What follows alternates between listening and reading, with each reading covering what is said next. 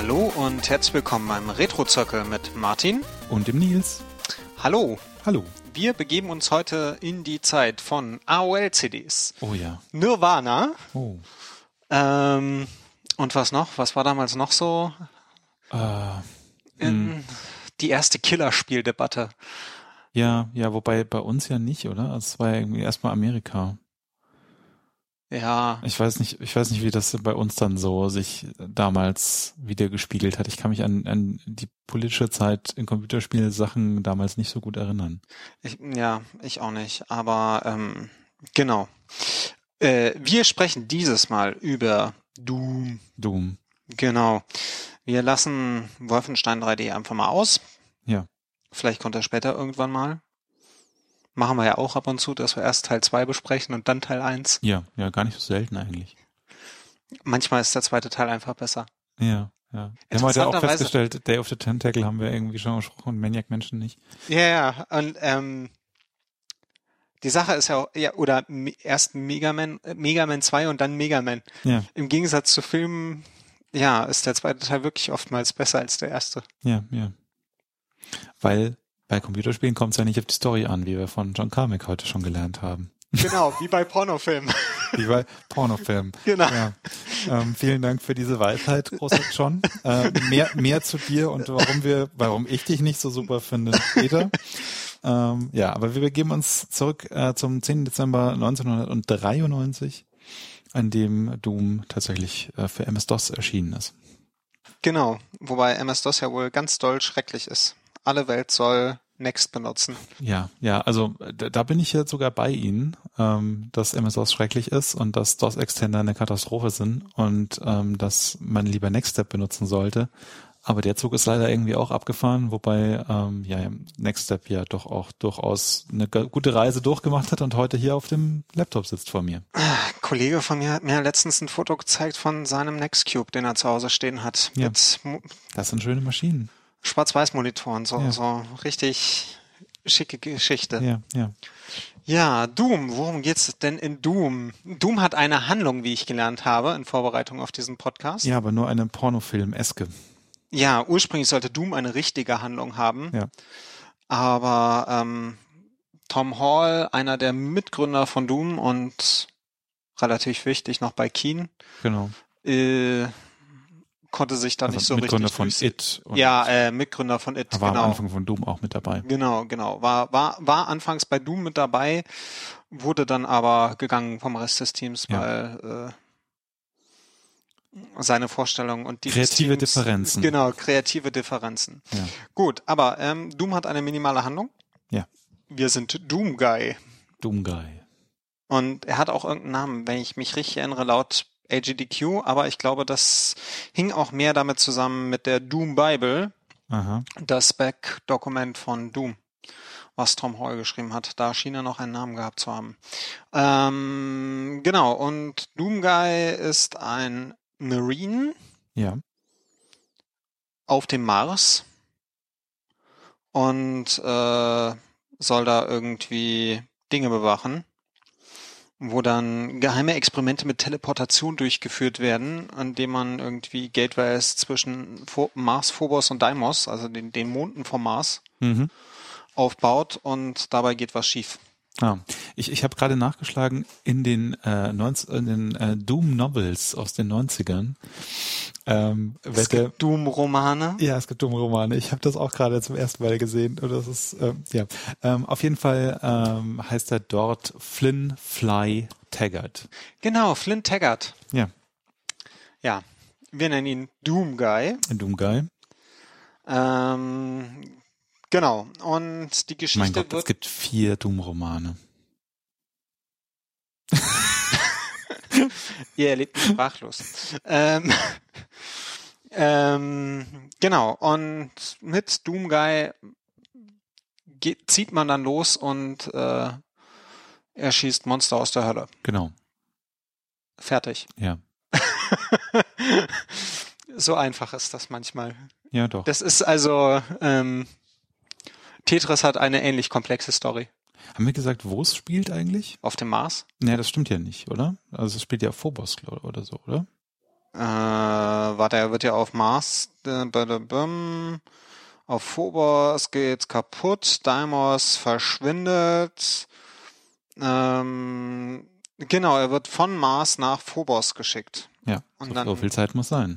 Und dann geht's los. Mhm. Und dann wird er sogar nach Deimos teleportiert.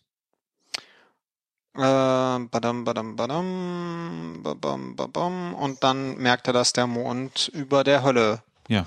schwirrt. Und äh, dann geht's ab zur Hölle. Uh. Genau. Ja. Ja, ähm, äh, die Story bleibt komplex trotz der. Ja, ja, Ähm, Pornofilm halt, ja. ja. ja. Warum liegt da eigentlich Stroh rum? Wo es übrigens einen sehr schönen Artikel auf Motherboard kürzlich gab äh, von ähm, ähm, äh, unserem Bekannten oder und meinem Freund äh, Dennis Kogel, der sich da ähm, in die Abwägen der der ähm, deutschen Pornoszene äh, rein recherchiert hat, warum da tats- tatsächlich Stroh liegt und wie es zustande kam. Kann ich sehr empfehlen. Ich glaube, die Story habe ich auch schon mal gehört. Ja, ja. Die, die Story, die Es Story kenne ich. es gibt mehrere Stories und jetzt ist die Wahrheit quasi. Nochmal. Okay. Ja. Aber okay. Das führt jetzt zu weit. Wir sprechen schließlich über Computerspiele mit Pornostories und nicht über Pornos mit Pornostories. Genau. Ja. Aber Action-Computerspiele mit Porno-Story. Ja, ja. Naja, alles andere finden die It-Menschen ja auch langweilig. Stimmt, Ja. stimmt. Obwohl, sie haben ja mal relativ knuddelige Jump'n'Runs gemacht. Ja, Wir ja. haben sogar mal über eins gesprochen. Ja. Commander Keen. Äh, Commander Keen Teil 4 in Folge, eben hatte ich es noch gesehen. So lange ist es gar nicht her. Folge 73. Ja. Ist noch nicht mal zehn Folgen her. Ja, siehst du mal. Kannst mal sehen. Das, das ist ja dann erst vor ein, zwei Jahren gewesen. Hust, hust. naja, aber wir sind dieses Jahr sind wir schon ganz gut on track in Sachen Folgenzahl. Ja. Das heißt, wenn wir jetzt aufhören, haben wir irgendwie unsere zwei Jahressoll schon erfüllt. ja. Ähm, Ja, ähm, gut. Ja, aber sie, sie wurden dann dem Commander Keen überdrüssig. Ähm, es, es hieß immer noch, sie wollten noch was machen und äh, Tom äh, wollte tatsächlich auch noch Commander Keen machen, Genau. aber sonst niemand mehr. Und Ja. dann ja, war mit ein Grund, warum er dann auch gegangen ist wohl. Genau. John Carmack hat halt dann irgendwie angefangen mit 3D-Engines rumzuspielen, weil er über das die Idee hatte, man müsse ja nicht alles zeichnen, was Ja. da ist, sondern nur das, was der Spieler sieht. Ja. Und dadurch konnte er dann ähm, einen ersten schnellen Shooter bauen, was auf PC-Hardware damals ja nicht so Ja. gängig war. Sie haben F-Zero währenddessen gespielt, Mhm. während Wolfenstein entwickelt wurde. Ja, ja. Und danach auch. Ja, Weil er hat ja dann seinen eigenen F-Zero-Klon geschrieben mit äh, Hitler-Postern auf dem Boden. genau. Ähm, er, ist, er ist ein ganz, ganz normaler, angepasster Junge. Er ist, äh, ja. Also wir müssen dazu sagen, sie sind ja Anfang Mitte 20, als sie den ganzen Kram machen. Also Ja. ähm, die, die sind Und- schon früh recht reich geworden und Ja, ja, sie sind vor allem halt auch, also ich, ich, ich glaube, so mit dem Geld hörte dann auch irgendwie so, dass der, der, das Geld macht es einfacher, nicht erwachsener zu werden. Um es mal so zu formulieren. ja, das, ja, doch. Also so, so, so Arrested Development heißt das ja auf Englisch. Und man hat irgendwie so an diversen Ecken, wenn man dieses Buch, ähm, das wir wahrscheinlich noch mehrfach referenzieren wer- werden, Genau. jetzt Masters of Doom Ähm, von, ich habe mir ein Auto Kushner. Kushner. Genau. Ähm, wenn man das liest, hat man an mehreren Stellen so den Eindruck, ähm, okay, die sind jetzt immer noch 15, aber nein, sie sind jetzt schon Mitte 20. Und ja, Dürfen Auto fahren und so. ja, Ähm, genau. Äh, ja, nachdem sie Wolfenstein rausgebracht haben und mit Wolfenstein noch mehr verdient haben als mit Keen, mhm. irgendwie, was war das? 50.000 Dollar im Monat? ja, Und sie haben sich sehr geringe Gehälter gezahlt. Also ich fand das erstaunlich. Okay, ist Anfang der 90er, aber das waren jetzt keine. irgendwie so 45.000 oder so st- steht, glaube ich, im Buch. Äh, Also sie haben ja das, dann, sie haben sie- sich ja ein Race mit Wolfenstein Genau, gegeben auf genau. 50.000 im Ja, Jahr. stimmt. Was jetzt, also aus heutiger Sicht wäre es für das, was sie da machen, Naja, aber die Inflation. ja, ja, Ja. aber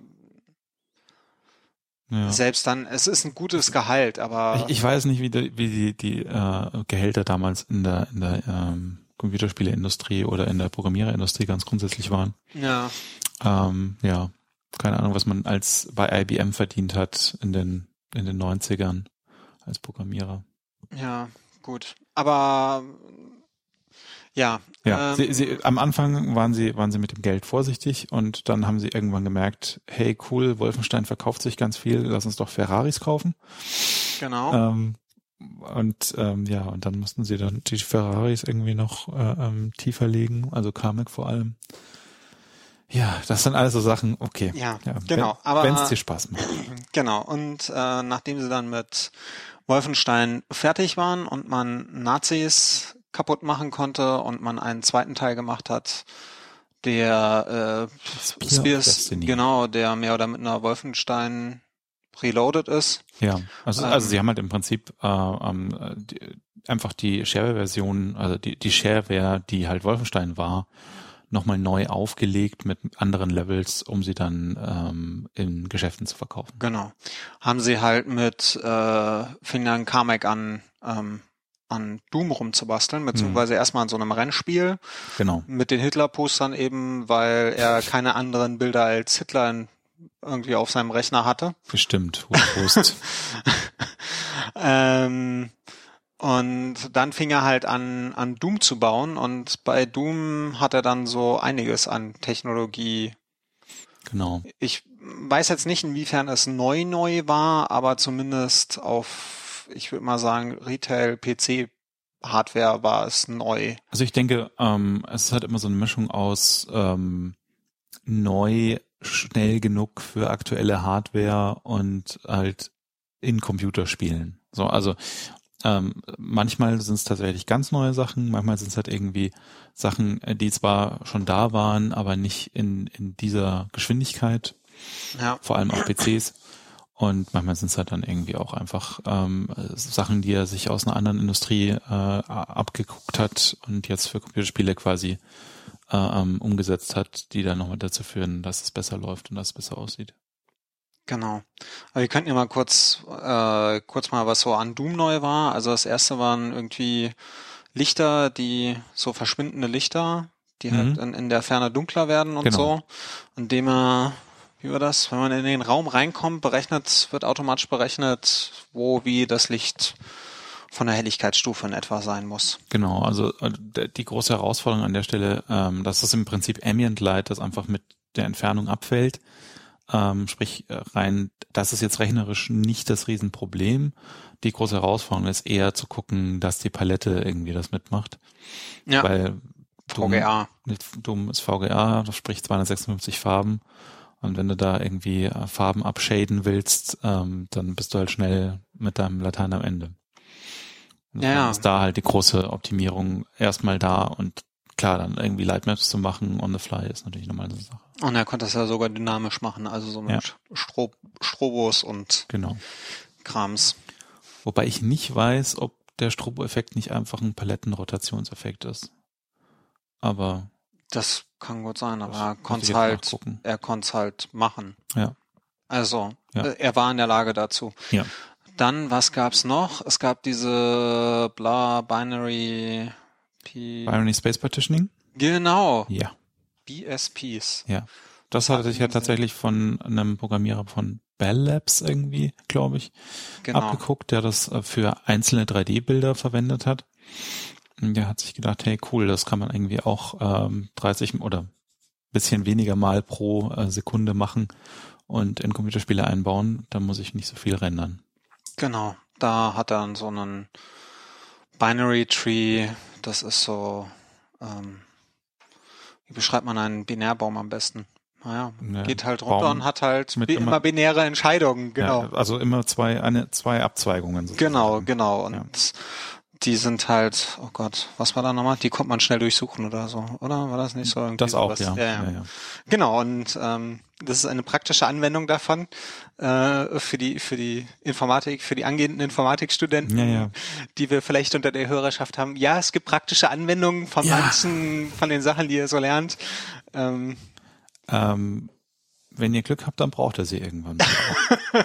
Im Regelfall benutzt er einfach irgendeine Library ähm, und habt vergessen, wie das mit den ganzen Rotieren von Binärbäumen funktioniert. Aber ähm, ja, er musste es damals halt selber entwickeln. Da ja. gab es noch keine Library. Ja, das ist korrekt.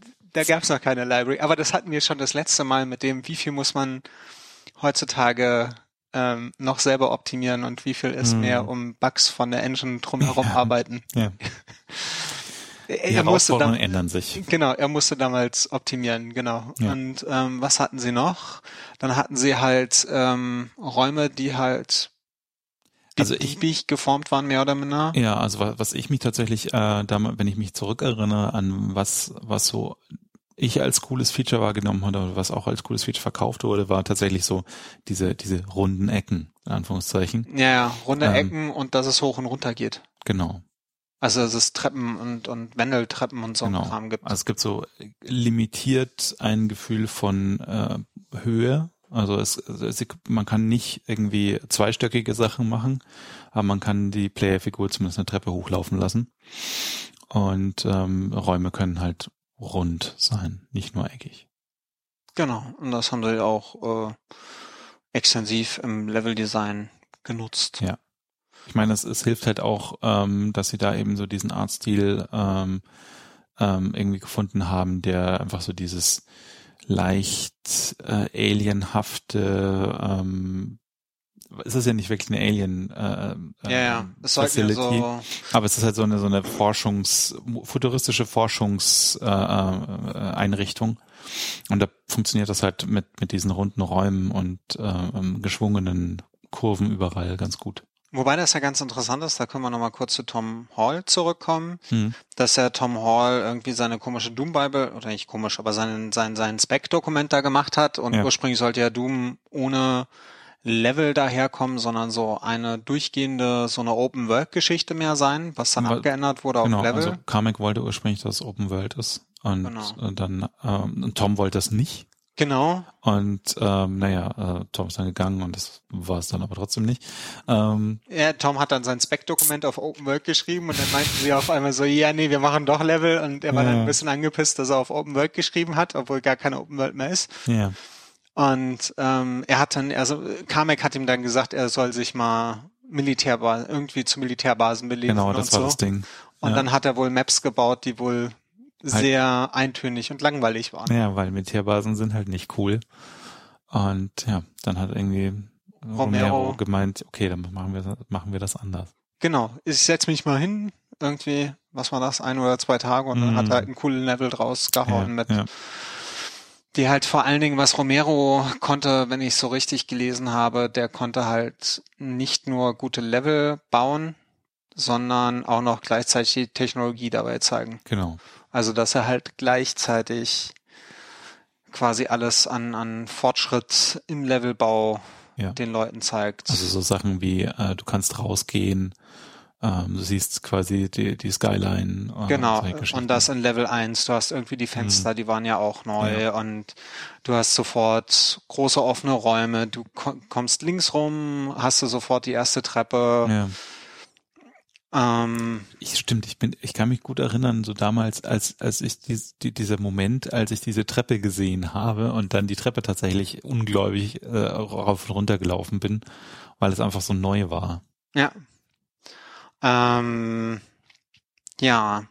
Und da hatten sie noch Networking. Ja. Also man konnte Doom oder man kann Doom im Koop spielen und im Deathmatch. Ja. Das haben wohl die It Guys äh, auch massiv gemacht, vor allen Dingen Romero, der Mhm. irgendwie beworben wurde mit der weltbeste Doom-Spieler Ja, äh, und, und Wolfenstein-Spieler oder so. Nee, der weltbeste Wolfenstein-Spieler, weil er irgendwie in fünf Minuten oder sowas die erste Episode durchgespielt hat. stimmt. Und, oder fünf Minuten zwanzig, irgendwie so. Und äh, in Doom ist er auch irgendwie auf Turniere gegangen und hat die Leute übelst beleidigt, während Ja. er sie klein gemacht hat. Wenn, wenn man wenn man da ähm, Masters of Doom so liest, hat man den Eindruck, dass It Software im Alleingang dieses ganze Smack-Talking in, in First-Person-Shootern etabliert hat. Und wenn da, wenn da, John ein Fünkchen Wahres, wenn da ein Fünkchen Wahres dran ist, dann lieber Herr Gesangsverein, ich hasse euch alle. Also John Romero hat, also nee, die sind so, insge insgesamt macht es eigentlich den Eindruck von, es sind alles ziemliche Arschlöcher. Mhm. Also, ja, es gibt also diese, wa- was mich heute wirklich fertig gemacht hat, weil ich habe ich hab das heute nochmal durchgehört als Audiobuch Und äh, was mich wirklich fertig gemacht hat, war diese Episode von John Carmacks Katze. Ach, dass er die Katze, dass ja, er ja, die Katze er hat, er hat diese. Katze Mitzi, die wohl irgendwie äh, zu der eine richtig äh, krasse äh, Bindung hatte und die wurde er als im, sein, sein bessere, als seine bessere Hälfte bei im, im, im im Company Directory gelistet. Genau. Genau. Und die war halt irgendwie auch bei ihm im Büro und was nicht alles. Und ähm, es gab aber wohl Pro Probleme ein bisschen mit der Katze, dass sie ein bisschen verhaltensauffällig war, vermutlich weil er sich nicht so gut gekümmert hat um sie, schätze ich mal. Ja? Und ähm, als es dann irgendwie darum ging, dass jetzt Doom losgeht, hat er sie halt einfach weggegeben ins Tierheim. Und äh, dann gibt es diese Stelle im Buch, wo, wo irgendwie John Romero zu ihm sagt, ja, äh, hier, gerade eben war sie noch dein bester Freund und jetzt gibt es sie ins Tierheim, wo sie wahrscheinlich eingeschläfert wird. Ähm, die Katze ist jetzt tot. Und dann irgendwie ist halt so, so zuckst du nur mit den Schultern und mal so Pech gehabt, so nach dem Motto. Und äh, das Buch äh, irgendwie, das, das Buch an der Stelle oder an vielen Stellen verstehe ich auch nicht, weil das ist so diese Episode, wo du denkst, he's a monster.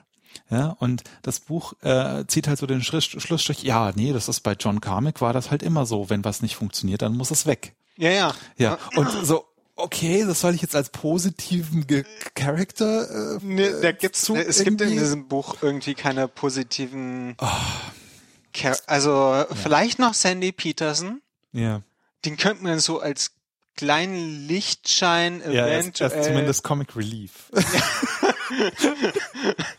aber, aber alle anderen sind einfach nur irgendwie, die zerstören ihre Ent- komplette Einrichtung. Assholes, ja. Ja, die zerstören regelmäßig ihre Einrichtung, Ja. weil es ihnen einfach passt, in ihrem Office, ähm, beleidigen sich gegenseitig, machen sich, anderen? ja, und alle anderen machen sich gegenseitig die ganze Zeit nieder. ja. Ähm, und äh, es ist total, also, ja, Ja.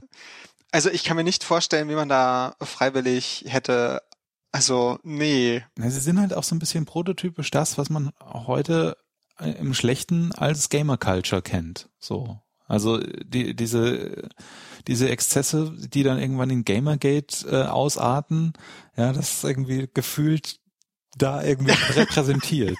Ja. und zwar komplett durch die ganze Firma. Ja, und dann auch so diese Sachen mit, ähm, ja, ähm, irgendwie, dass sie, dass sie dann dieses Pressrelease für Doom raushauen und ähm, sie verspäten sich halt ein Quartal und dann kriegen sie halt von ihren Fans irgendwie so äh, Hate-Mail, dass sie irgendwie, wir haben es versprochen und der Doom wollte am dritten Quartal kommen und jetzt kommt es nicht und jetzt bekommt ihr, wir hassen euch und äh, kill yourself und was nicht alles. Und dann denkst du so, okay, es hat sich nichts getan seitdem. Ja, es ist also, ähm, es- ist wirklich erstaunlich. Aber Sandy Peterson, wir hatten ihn ja schon als Comic Relief. Mhm. Ähm, äh, äh, das war halt, der war halt auch, ähm, der ist der Erfinder vom Call of Cthulhu Rollenspiel. Also Genau. Call of Cthulhu, wer es nicht kennt, ist H.P. Lovecraft. Oh Gott, 20er Jahre Horror. Wenn ich mich richtig erinnere, hieß es irgendwie, er war schizophren oder so. Also er hatte irgendwie seltsame Gedanken und das Kann muss er sein, wohl er war auf jeden Fall ein schlimmer haben. Rassist auch, aber Ja, ja, aber aber Ja. Ähm, er hatte er hatte irgendwie seltsame Fantasien, die er niedergeschrieben Ja, hat ja. und ähm, da gibt's halt auch ein Rollenspiel von was relativ populär ist und also Pen and Paper Rollenspiel und äh, Sandy Peterson hat's erfunden und Sandy Peterson war 20 Jahre älter als die, glaube Genau. ich. Also der war halt Mitte 40 schon fast, glaube ich, also Anfang Mitte 40. Ja, genau. Mormone Mhm. und zwar so, wie war das? Ähm, aber du Card, bist kein du, Card Carrying, ja. Ja, ja, du bist, du bist, du bist keiner, der zehn Kinder hat. Ich habe fünf Kinder. ja, aber du hast keine Karte. Doch, ich habe meine Karte. Äh, Aber, aber diese Unterwäsche hast du nicht an. Ja doch, guck mal hier. So, genau, ähm, genau. Aber ich habe keine Probleme mit Domänen, weil, ey, das sind die Bösen und Hm. also A, es ist alles nur Comic und B, das sind ja die Bösen. Ich finde es halt so lustig an der Stelle, dass halt irgendwie sowohl Romero als auch Carmack da so als diese dummen Atheisten irgendwie vorgeführt werden, die halt sagen so, nee, aber jemand Religiösen wollen wir hier nicht in der Firma, Ja, weil der macht nur Stress. Und in Genau. Wirklichkeit sind sie halt die, die Stress machen. Ja. Genau, also die haben vor allen Dingen damit, die haben ja sogar überlegt, ihn nicht einzusch, ihn gar nicht erst ins Bewerbungsgespräch zu Ja, nehmen, genau. weil er ja Mormone ist. Ja, So, äh, okay, aber vielleicht kann er ja was. ja. Ähm, ja, und er hat ihm dann wohl sehr schnell gezeigt, äh, dass er es kann und hat dann mit Leveldesign gemacht. Und ähm, ja, Es ist, also ja, diese Firma. Wo wir übrigens schon über, über ähm, alle besprechen, die da beteiligt waren. Ich habe heute auch äh, zum ersten Mal ist mir wieder präsent geworden, dass American McGee ja da irgendwie auch mit beteiligt war. Wer ist nochmal American McGee? Nee, der hat sich später irgendwie selbstständig gemacht äh, mit seinen Spielen. Er hat zum Beispiel diesen Alice in Wonderland Ding äh, geschrieben. Der, der Apple 2. Ist das der, der Apple, der, der Burger Bill oder? Nein, nein, nein, nein, nein. Der, der kommt im, kommt, glaube ich, nur ein, in einer Erwähnung in, in dem Doom-Kapitel vor. Okay. Aber ähm, der hat ähm, sowohl Leveldesign als auch Sound und Kram gemacht für Doom. Ah, okay. Ah, okay, ja. Und ja. American McGee kennt man halt so von seinen späteren Sachen im Wesentlichen. Okay. Ja, ähm, wen hat man noch? Also es gab noch irgendwie ein, zwei weitere Leute, äh, irgendwie Kevin und Jay oder so, aber mir fallen gerade ihre ihre ganzen Namen nicht ein, die dann mitgemacht haben. Ach genau, was noch bei Doom neu war, waren, dass man, dass sie halt Sachen nicht mehr gezeichnet haben, sondern sie haben sie, die haben so so Lehmmodelle gemacht Mhm. von den Monstern, haben sie dann eingescannt und Ja. haben das dann aber auch mit allen möglichen anderen Sachen gemacht, wie zum Beispiel irgendwie das fand ich auch total kaputt. Irgendwie der eine kam mit einer fetten Kniewunde an, weil er Mhm. sich wahrscheinlich irgendwie hingepackt hat. Die wurde dann erstmal eingescannt und als Textur von der Wand verwendet. Ja. Ähm, apropos Textur, es gibt irgendwie wohl eine blau, es gibt nicht wohl, es gibt eine blau-rote Textur in einem Doom-Level Mhm. Und die lässt bei jedem Streamer die Framerate einbrechen. und sie sagen dann auch beim AGDQ so, ja, wenn es jetzt gerade kacke aussieht, ist das nicht eure Technik, sondern diese Textur macht jeden, ähm, der kaputt. macht jeden Codec kaputt. ja, ähm, auf jeden Fall, die haben dann irgendwie diese Sachen eingescannt und haben damit dann ihre ganzen Sprites und Texturen und so weiter gemacht. Ja. Sie haben irgendwie auch, äh, also die Kettensäge, die man in Doom ja auch haben kann, ähm, ist wohl eine Kettensäge äh, von einem einer einer Bekannten, die in Wirklichkeit die Kettensäge aus äh, äh, ähm, Evil Dead ist. Ah, okay. Ja. Ja, stimmt. Sie wollten ja eine Mischung aus Evil Dead 2 und Aliens machen. Mhm. Sie wollten ursprünglich sogar, haben sie überlegt, sich die Aliens-Rechte zu holen, Ja. hatten gesehen, sie sind verfügbar und haben es dann sein lassen, weil sie keinen Bock hatten, dass ihnen da irgendein Filmstudio reinredet. Und ähm, genau. Ich glaube, das war gut für alle Beteiligten, inklusive den Alien-Menschen. Wahrscheinlich, wahrscheinlich. Weil, weil, also so, es ist Action, Alien war jetzt nicht so wirklich ein Action. Na, Aliens schon. Aliens? Na, Aliens schon, ja. Ja, sie wollten ja von Aliens machen. Ah, okay, okay. Das Aliens, also nicht Ah. Alien, sondern Aliens. Verstehe. Ähm, genau, und was hatten sie noch für eine Innovation? Free-to-play mit In-App-Purchases. Ja, So naja, also, quasi, In-App war es nicht, aber wobei, so wobei erfunden haben sie das jetzt auch nicht. Aber es war, es war so einer der ersten sehr erfolgreichen Shareware-Titel im Computerspielemarkt. Ja, aber das Interessante war ja, also Shareware gab es ja schon früher und das haben Ja. sie ja schon bei Kino und so weiter gemacht, aber was sie ja bei Doom wohl neu gemacht haben, dass sie zu den ganzen Shareware-Anbietern gegangen sind und gesagt haben, hier verteilt's kostenlos, wir wollen Genau. keine, also wir wollen keine Gebühren dafür haben. Was wohl normalerweise der Fall war, man hat irgendwie seine Shareware abgegeben an, an die Vertreiber und die mussten einem dafür ein bisschen was zahlen. Die haben gesagt, uns ist es egal, ob ihr Geld für nehmt oder nicht, wir Ja. wollen nichts für haben, Hauptsache ihr werdet's los. Genau. Ähm, was dafür gesorgt hat, dass sie jetzt nicht mehr, wie war das, nicht mehr 50.000 Dollar im Monat hatten, sondern irgendwie, 100.000. Nee, mehr. 100.000? 100.000 war Wolfenstein alleine. Äh, nee, 50.000 war Wolfenstein, glaube ich. Ja? Ja, ja. Naja, auf jeden Fall Also, unfassbar viel mehr Geld. Ja, Sierra, Sierra wollte doch irgendwie, hatte doch überlegt, Wolfenstein, Stimmt. Sierra hatten sie ja Wolfenstein gedemont. Stimmt, da war es aber Commander Kino, mit sie 50.000 Hm. gemacht haben. Hm. Und mit Wolfenstein waren sie ja bei 100.000 und bei Doom war es irgendwie innerhalb der ersten paar Tage kamen sie auf 100.000. Genau. Also es war, äh, sie haben unglaubliche Summen an Geld mit diesem Spiel verdient und sie haben halt den kompletten Mittelmen, so das, was man heutzutage, was ja heutzutage so mit dem App Store und sowas angepriesen wird, wobei man da noch Apple als Mittelman hat, Ja. haben sie das halt irgendwie alles selber vertrieben und ähm, Na, es war halt die Zeit von Mailboxen und ähm, wo man irgendwie dann von Mailboxen Sachen runtergeladen hat und bei anderen Mailboxen wieder hochgeladen hat, um da irgendwie Credits zu kriegen, um da wieder andere Sachen runterzuladen. genau. Und dieses System ähm, eignete sich halt ganz gut, um, um irgendwie äh, ähm, Files verbreiten zu lassen, tatsächlich von Usern. Genau. Ähm, heutzutage wäre das wohl ein Torrent, der von It Software gesiedet wird ja, oder so. Ja, ja, das ist ein gutes Äquivalent, ja. Also, ähm, und sie haben dann aber halt nicht nur, da, also damit haben sie halt einen Haufen Kohle gemacht und was sie Mhm. halt dann zusätzlich gemacht haben, dass sie halt festgestellt haben, dass die Leute viel Wolfenstein gemoddet haben, haben sie dann auch noch Level-Editoren rausgebracht und Ja. haben das Spiel schon so gebaut, dass die Leute es modden konnten, ohne sich selber das Spiel kaputt zu machen, indem sie halt diese Watt-Files, Genau. WAD, genau, Where are the data files? genau, Ja. ähm, gab man auch heute noch, wenn man irgendwelche, wenn man PA Boom oder so hat, also Doom Engine Ja. Bauten, der Source Code ist ja auch frei verfügbar. Es gab auch diverse Spiele, die einfach dieses Format verwendet haben, um, um Daten zu bündeln. Ja. Also nicht nur First-Person-Shooter, aber halt auch diverse andere First-Person-Shooter, die nicht mal Doom Engine hatten, sondern einfach nur Watts benutzt haben, weil das war halt ein okayes Format, um Daten zusammen zu bündeln. ja.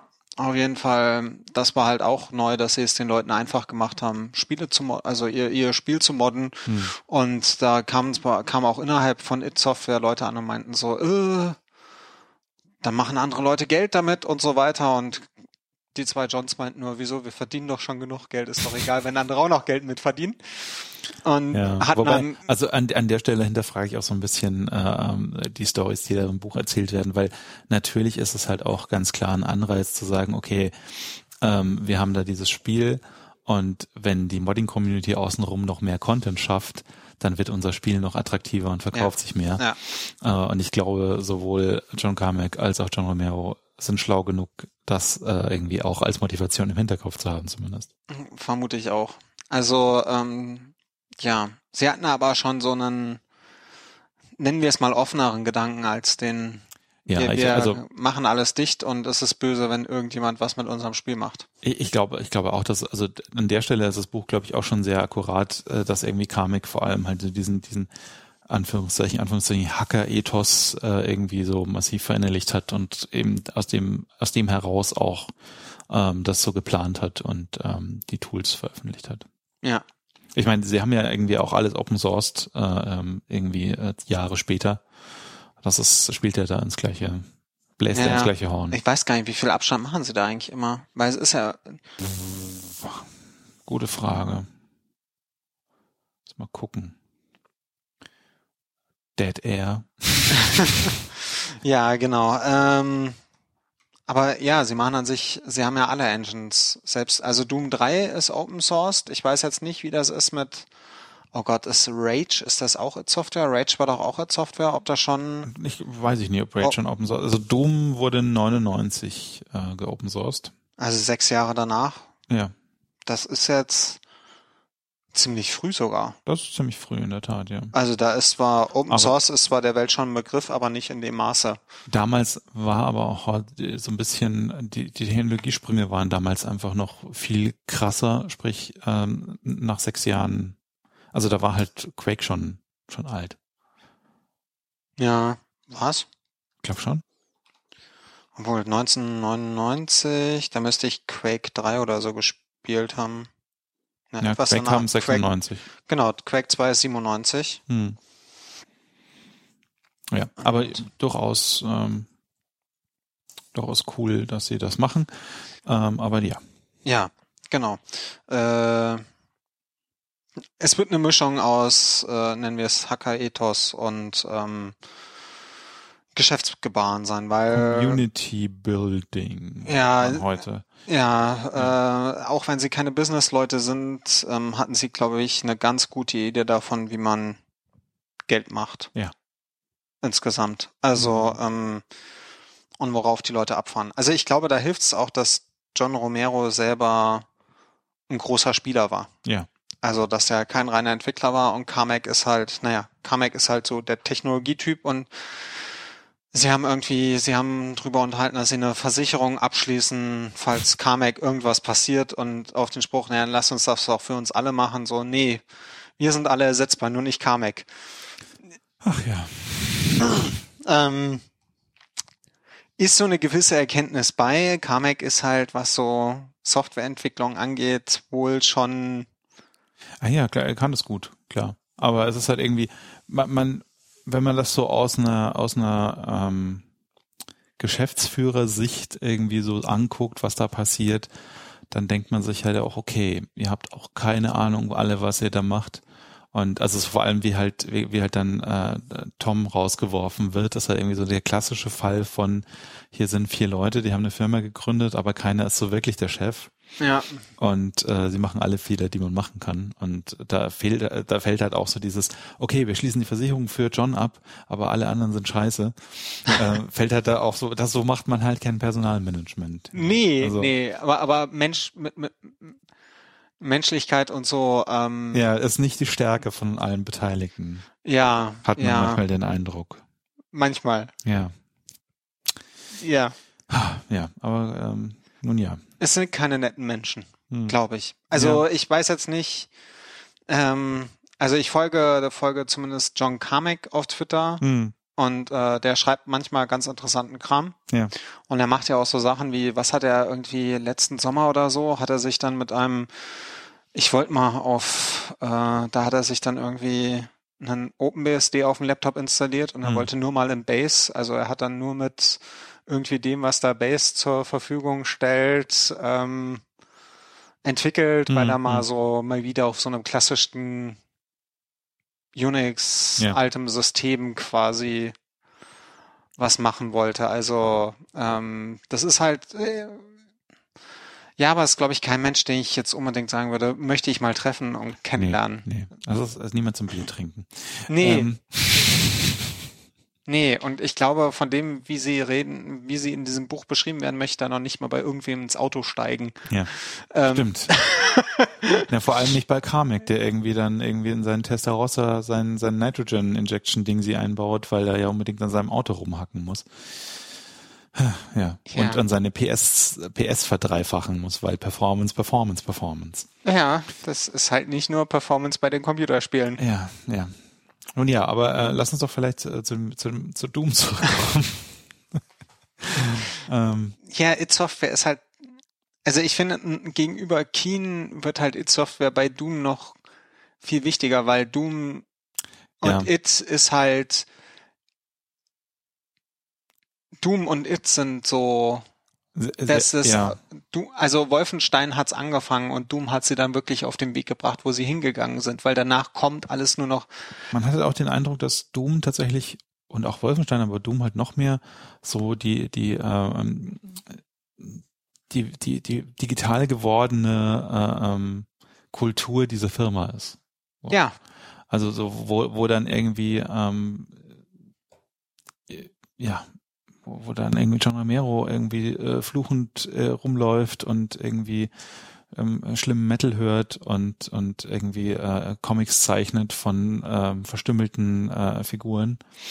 Ähm, das ist alles, also da denkst du dir einerseits halt immer, okay, das sind echt krass, also das sind echt weirde Menschen. Ja, ja, Adrian Und andererseits Carmack. denkst du dir, okay, das erklärt so viel. Ja, ja. ja? Und Adrian Carmack wird ja auch beschrieben dazu, er kann seinen Fantasien freien Lauf lassen. Ja, ja, ja. Ähm, es sind halt nicht unbedingt die schönsten Fantasien. Nein, also, auch, also das ist auch so das klassische Ding von jemandem, der, der, also da wird so diese Geschichte erzählt, dass er als als äh, Azubi gearbeitet hat bei irgendwie so einer, ich weiß nicht, ob es ein, ob's ein äh, Krankenhaus war oder irgendwas, aber er hat halt irgendwie so Bilder von äh, verstümmelten Menschen irgendwie die ganze Zeit fotokopieren müssen. Das was für Gründe auch immer. Und du denkst dir so, okay, das erklärt, warum der so traumatisiert ist und die ganze Zeit irgendwie diese, die, diese schlimmen Sachen macht, ja. Also, ja, aber ja, also es ist tatsächlich so, Doom ähm, hätte es ohne It nicht gegeben und äh, ich, ich denke. It hätte es in der Form auch nicht ohne Doom gegeben. Ja, genau. Also sie haben schon ordentlich Geld mit Keen und mit Wolfenstein verdient, aber Doom hat es einfach nochmal Klar Doom hat da nochmal eine Rakete hinten dran geschnallt und äh, ja. die ist abgegangen. Ja. Ja. Ähm, ja, aber kommen wir zurück zu Doom. Ja. Ähm, weil ich ganz interessant fand bei Doom, also mal abgesehen davon, dass ich das Spiel, dass das erstaunlich schwer war und ich nächstes Jahr weit kam, als mhm. ich mal versucht habe, es ohne IDDQD und ja. IDKFA zu spielen. Ja. Ähm, äh, dass es doch erstaunlich schwer ist und äh, ich weiß, wie und ich wieder weiß, warum ich ähm, Shooter nicht mag. Shooter nicht mag. Also ich hatte damals, also als Kind, Schrägstrich Jugendlicher, schon immer ein Problem mit Doom, wenn ich das ja. abends gespielt habe, so mit Herzrasen und dass das halt wirklich treibt und hm. immersiv ist und ja. mich da reinzieht und mir das dann unangenehm wurde. Hm.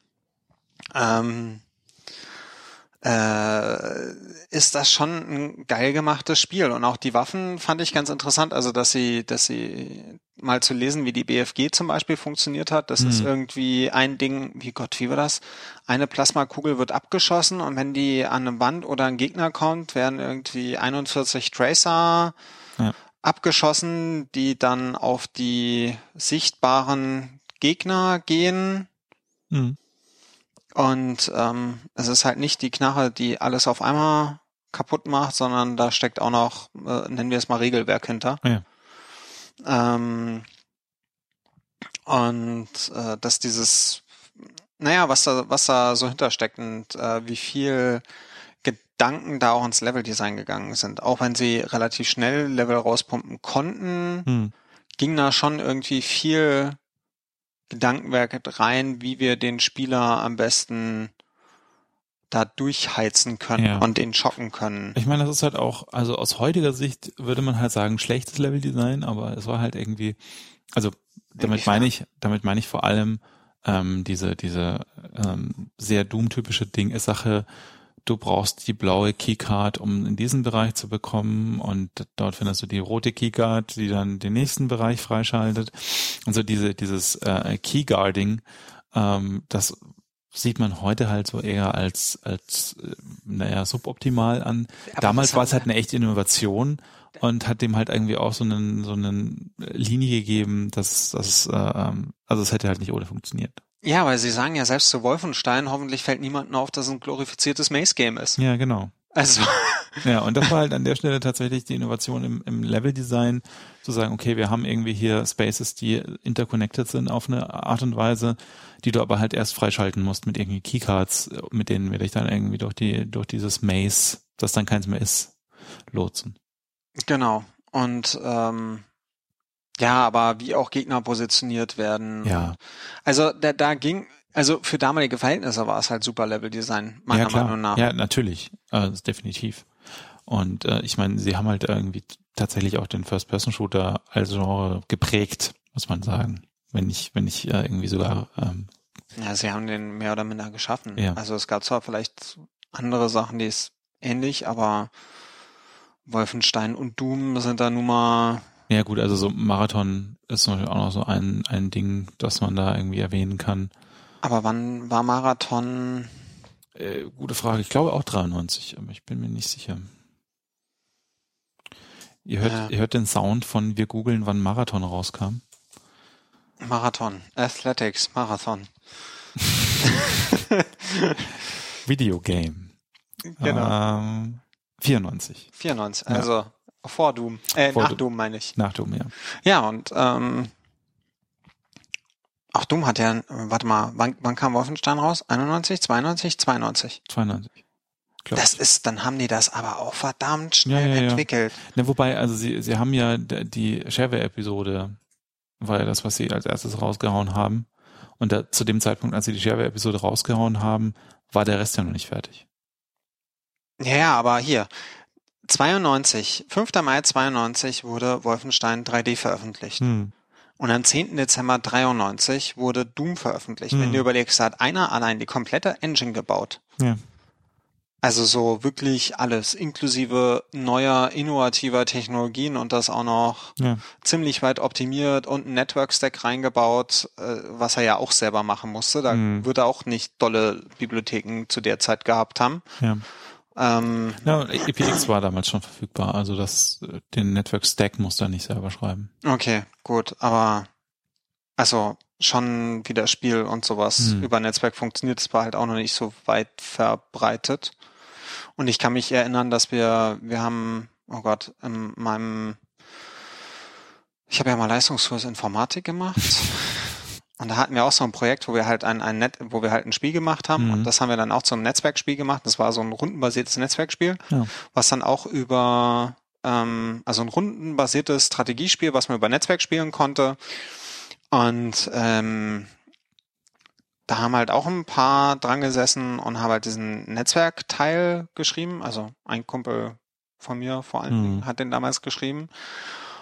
Und man konnte, ich glaube, bis zu acht konnte man es machen und wir haben aber es vom Lehrer nur mit zweien gedemot bekommen, weil das halt schon auch irgendwie Ja, nicht so also- einfach war, dass Ne- das dann auch stabil über Netzwerk läuft und die Verbindung und alles klappt. Wie man so schön bei uns immer sagte, Networking is just, just one letter away from not working. ähm, und ja, also Netzwerkprogrammieren ist auch heute noch schlimm. Ähm, ja, IPX war halt auch ein scheiß Protokoll. Ja, aber er hat es halt stabil mit vier Spielern hinbekommen. Ja, ja, und seriell vor allem halt auch. Aber ja, äh, da gibt es ja auch die, die diversen Stories, dass äh, dann Netzwerkadministratoren gesagt haben, hey, ihr dürft hier Doom im Netzwerkmodus nicht spielen, weil ihr macht unser ganzes Netzwerk kaputt damit. Weil die EPX-Pakete halt irgendwie alles flatten.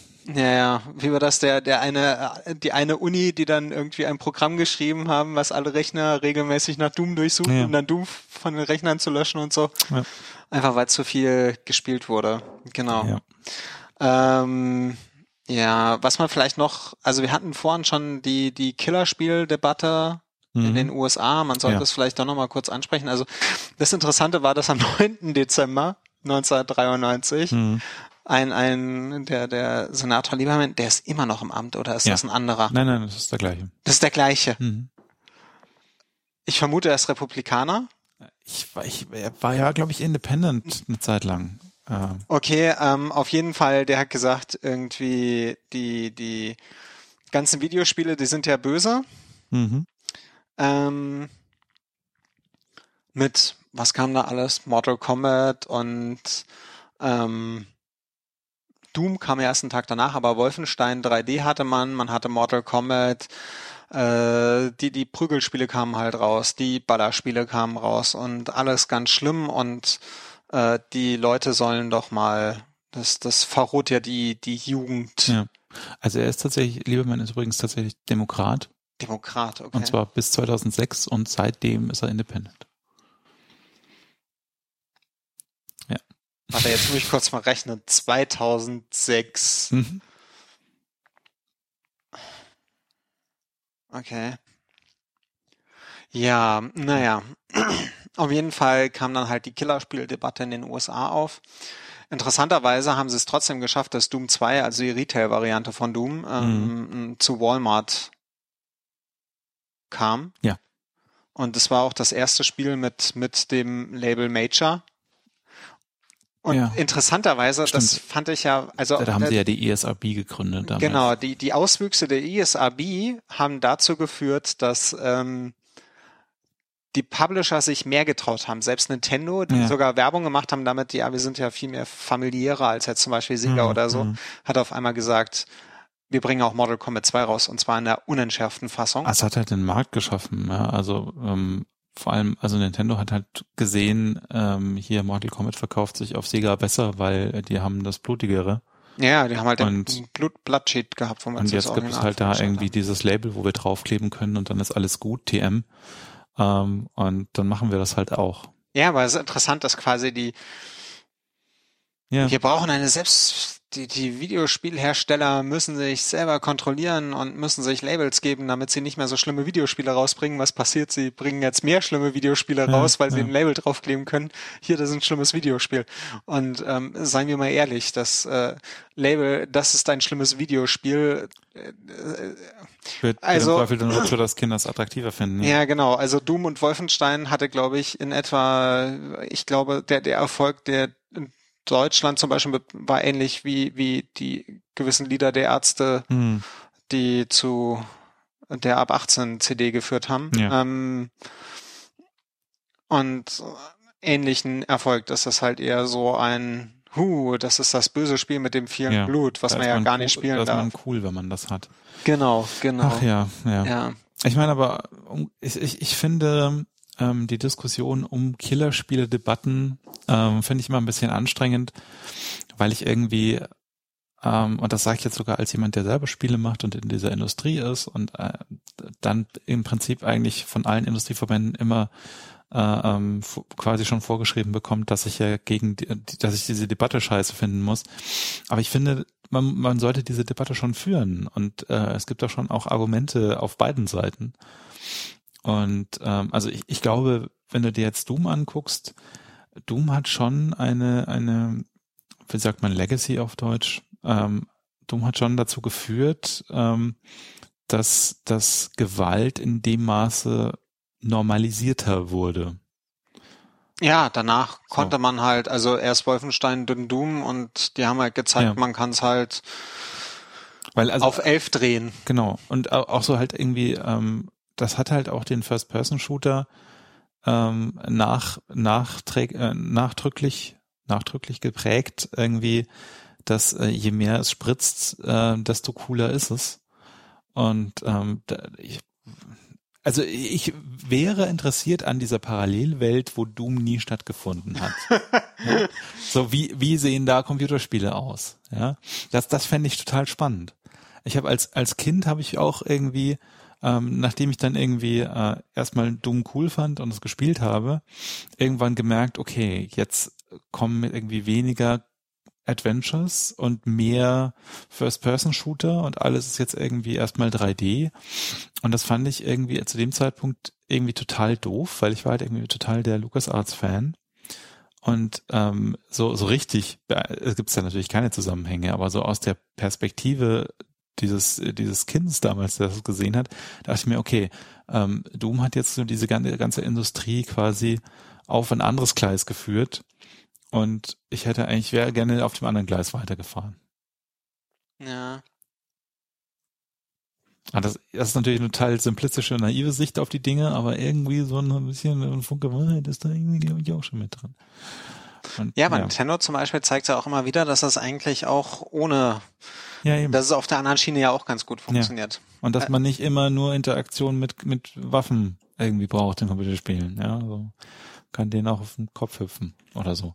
Ähm, oder sie ja. Oder ganz was anderes. Genau. Ähm, aber ja.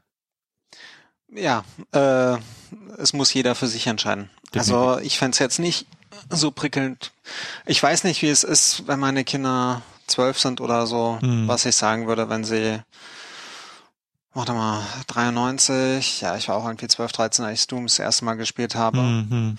Ähm, wenn ich meine Kinder mit dem Äquivalent von Doom heutzutage ja. sehen, sehen würde.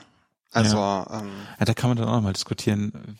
Also, was ist das Äquivalent von Doom heutzutage? Also, äh, die, die Grafik bei Doom war damals ja sehr beeindruckend, aber die Grafik von ähnlichen Spielen wie Doom heute ist halt um, um, um Klassen noch äh, grafischer ja, um es mal irgendwie so zu sagen. Also noch äh, ja, ja, es ist halt eindeutig mehr ab 18 als ja, Doom. Ja.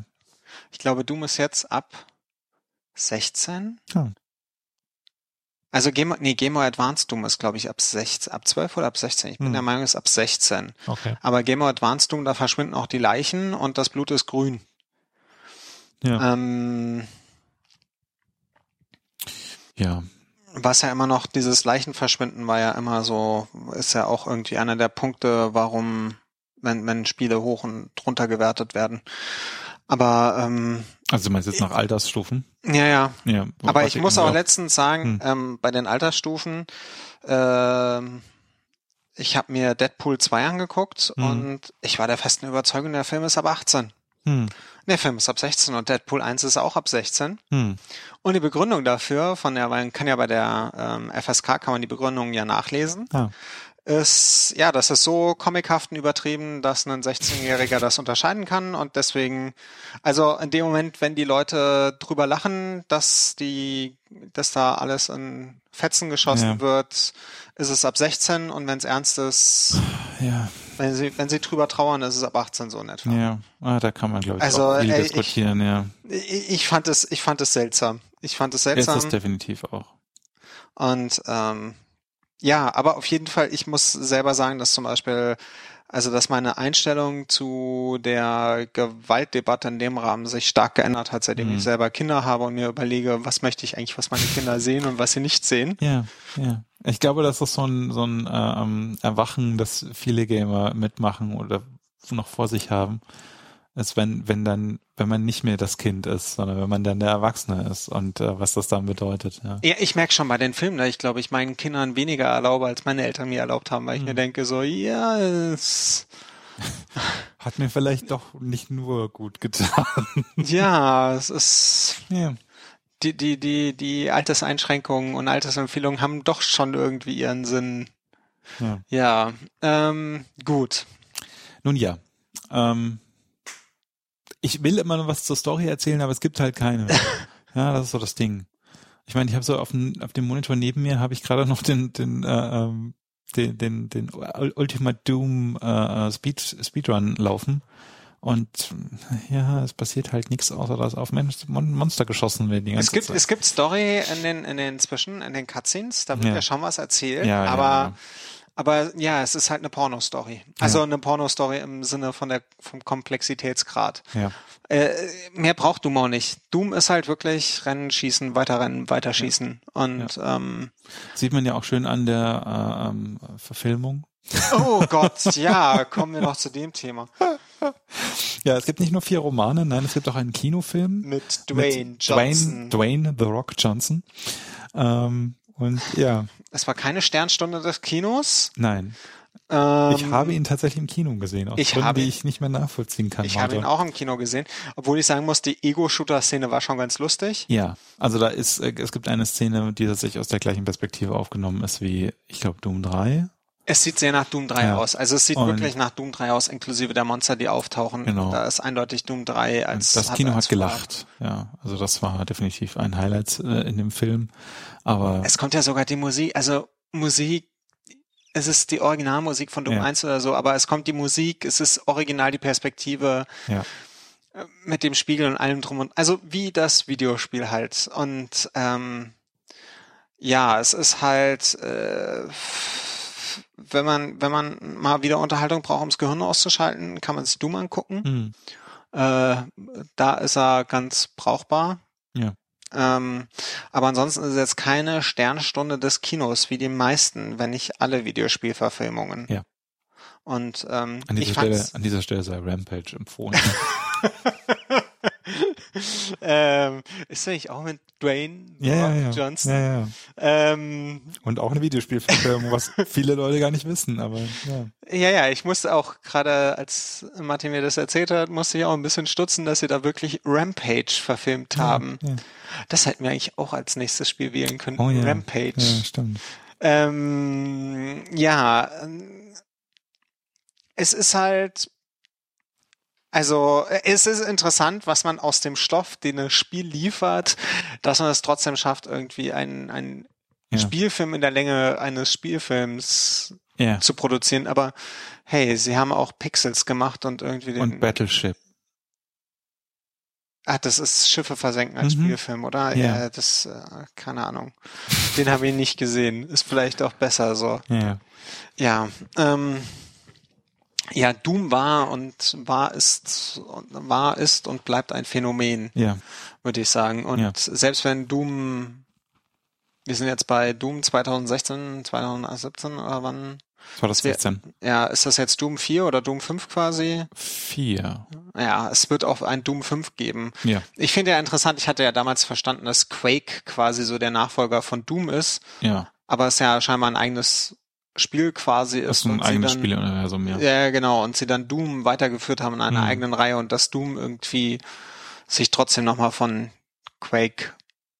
Naja, also abhebt. Quake ist halt im Wesentlichen, also erstmal eine, eine ganz, eine richtig 3D-Engine gewesen und ähm, war vom Setting her, man, man kann ja nicht Story sagen, das ist eher Setting, also dieses, okay, es gibt jetzt hier so Deathmatch-Kram und ähm, Ja, aber das ist erst so richtig Quake 3 mit Ja, Quake 3 stimmt. Arena gekommen. Ja. Quake 2 hatte schon irgendwie gefühlt so ein bisschen Story mit den abstürzenden Raumschiffen und so weiter. hm, ich kann mich Das hatte erinnern. Quake 2 hatte da mehr, da kann ich mich, Ah, fühlte sich ja. nach mehr an. Und bin ich Quake, jetzt überfragt. hatte ja auch mehr so Dämonen und den ganzen Kram. Man hatte die Axt, glaube ich. Ja. Ja, aber ja. Äh, wir sprechen ja, ja, Ja. Quake kommt vielleicht auch noch irgendwann mal dran. Mhm. Ja, ich merke schon, Map ist begeistert. Na, nein, also ich habe damals Quake gerne gespielt, aber es ist irgendwie, ja, es ist irgendwie so, ich mag Spiele mit Story. Obwohl ich sagen muss, ich fand Doom erstaunlich spaßig und ich fand es auch ganz gut, dass es Ja. mit PA Boom, ähm, dass es, dass es da auch einen brauchbaren Port für einen DS zum Beispiel gibt. Hm. Und ich habe es mir für einen Game Boy Advance geholt und ähm, fand den Port auch super. Ja, ich habe es in Doomsday gespielt. Das ist so ein äh, äh, Mac-Engine-Ding. Ah, okay. Also ich habe es irgendwie auf Linux gespielt und auf dem Nintendo DS in, in PA Boom und ähm, fand das erstaunlich gut. Ich habe leider nicht den Multiplayer zum Laufen gebracht. Ich hatte es kurz probiert, aber irgendwie wollte es nicht, zumindest nicht mit einem meiner Server. Hm. Und ähm, es geht halt. Und äh, oder es soll angeblich gehen. Mir wurde auch auf Mastodon geschrieben, dass jemand das gerade erst kürzlich Hm. äh, mit mit äh, einem Kumpel zusammen im Koop gespielt hat. Ja. Und äh, das finde ich ganz nett, dass, es das, dass man da quasi seine, also die original Watt-Files reinladen kann oder welche Watt-Files es auch von damals immer noch geben mag und damit richtig Doom spielen kann. Ja. Das ist schon ganz nett und es war, es war spaßiger, als ich erwartet habe, wenn ich ehrlich bin. Stimmt, ja. Es ist halt tatsächlich, ähm, ähm, es ist besser gealtert und schlechter gealtert, als ich dachte, auf, in verschiedenen äh, ähm, äh, ähm, Bereichen. Die Grafik ist heute nichts mehr, wo man irgendwie sich nach umdreht, aber es ist irgendwie vom, vom Gameplay her, ist die Essenz von First-Person-Shootern halt einfach immer noch da. Es funktioniert halt irgendwie. Es ist halt, und vor allen Dingen, es ist halt von dem, was ich heutzutage an First-Person-Shootern mitkriege, und das ist nicht viel, fühlt sich halt, es fühlt sich halt nach schnellern on Action und ich muss Hm. mir keine Gedanken machen und kein komplexes, überkomplexes Leveldesign oder sonst was mit irgendwelchen tollen Maps und so, sondern es ist halt wirklich Rennen und Schießen. Ja, und das ist halt einfach auch, also es ist ja nicht umsonst das Klischee ähm, geworden, dass da irgendwie äh, die die Waffe vorne dran ist und da, da, da, da, da, da, da, da. und äh, ja, Tja, das ist einfach äh, ein ein Klassiker, ähm, der äh, uns in dieses Paralleluniversum geführt hat, äh, wo so viele First-Person-Shooter sind. Das kann man gut finden oder nicht. ja. Oder beides. Genau. Gut, ich würde sagen, das war ein schickes Schlusswort zum Thema Doom. Ja. Und jetzt reden wir kurz drüber. Ähm, ach ja, wegen Masters of Doom und so. Wir verlinken, wir, wir bringen Links, die sind auf jeden Fall dann auf der Webseite Ja. retrozirkel.de. Da könnt ihr auch gerne Kommentare hinterlassen, Mhm. ähm, sei es lobend oder nicht. Kritik gerne. Ähm, findet ihr unter retrozirkel.de und dann Genau. könnt ihr was zur nächsten Folge schreiben oder zur aktuellen. Ein kurzer Hinweis zu Masters of Doom noch schnell. Ja. Ähm, ich bin ja immer ein großer Freund von Audiobooks und ähm, das wird gelesen von Will Wheaton, Ah, okay. ähm, was äh, dann auch nochmal ganz schön ist. Äh, wer ihn nicht kennt, Wesley Crusher aus Enterprise und diversen anderen Dingen. Und Ähm, äh, Will Wheaton aus äh, ja. Big Bang Theory und ja, und, von, und- und- von, oh Gott, wie aus heißt- diesem Internet. wie heißt denn nochmal der, der YouTube? Der ist ja total gut. Der, der Tabletop. Tabletop. Tabletop heißt der? Ja. ja. Der ist echt schön. Ah, äh, Ist unter anderem auch der Will Wheaton, der mein iPhone-Spiel auf dem Klo spielt. Ähm, Aber so viel zur Selbstbeweihräucherung. Nein, ähm, nächste Folge. Genau. Ja. Äh, wir bleiben auf dem PC. Ähm, Korrekt. wir bleiben auf dem PC. Äh, es geht wenige Jahre in die Zukunft, äh, sowohl zeittechnisch vom Release. Nee, obwohl geht's gar nicht. Release-technisch ist es ziemlich dieselbe Zeit. Ich glaube schon, ja. Ähm, spieltechnisch ist es auch eine ähnliche Zeit. Mhm. Ähm, und zwar wann, wenden wir uns Syndicate zu. Ja. Ah, Syndicate kam raus äh, 1993 im Juni, sogar älter als Doom. Ist ein halbes Jahr älter, genau. Spiel 2096, wenn mich nicht alles täuscht. Und das dürfte.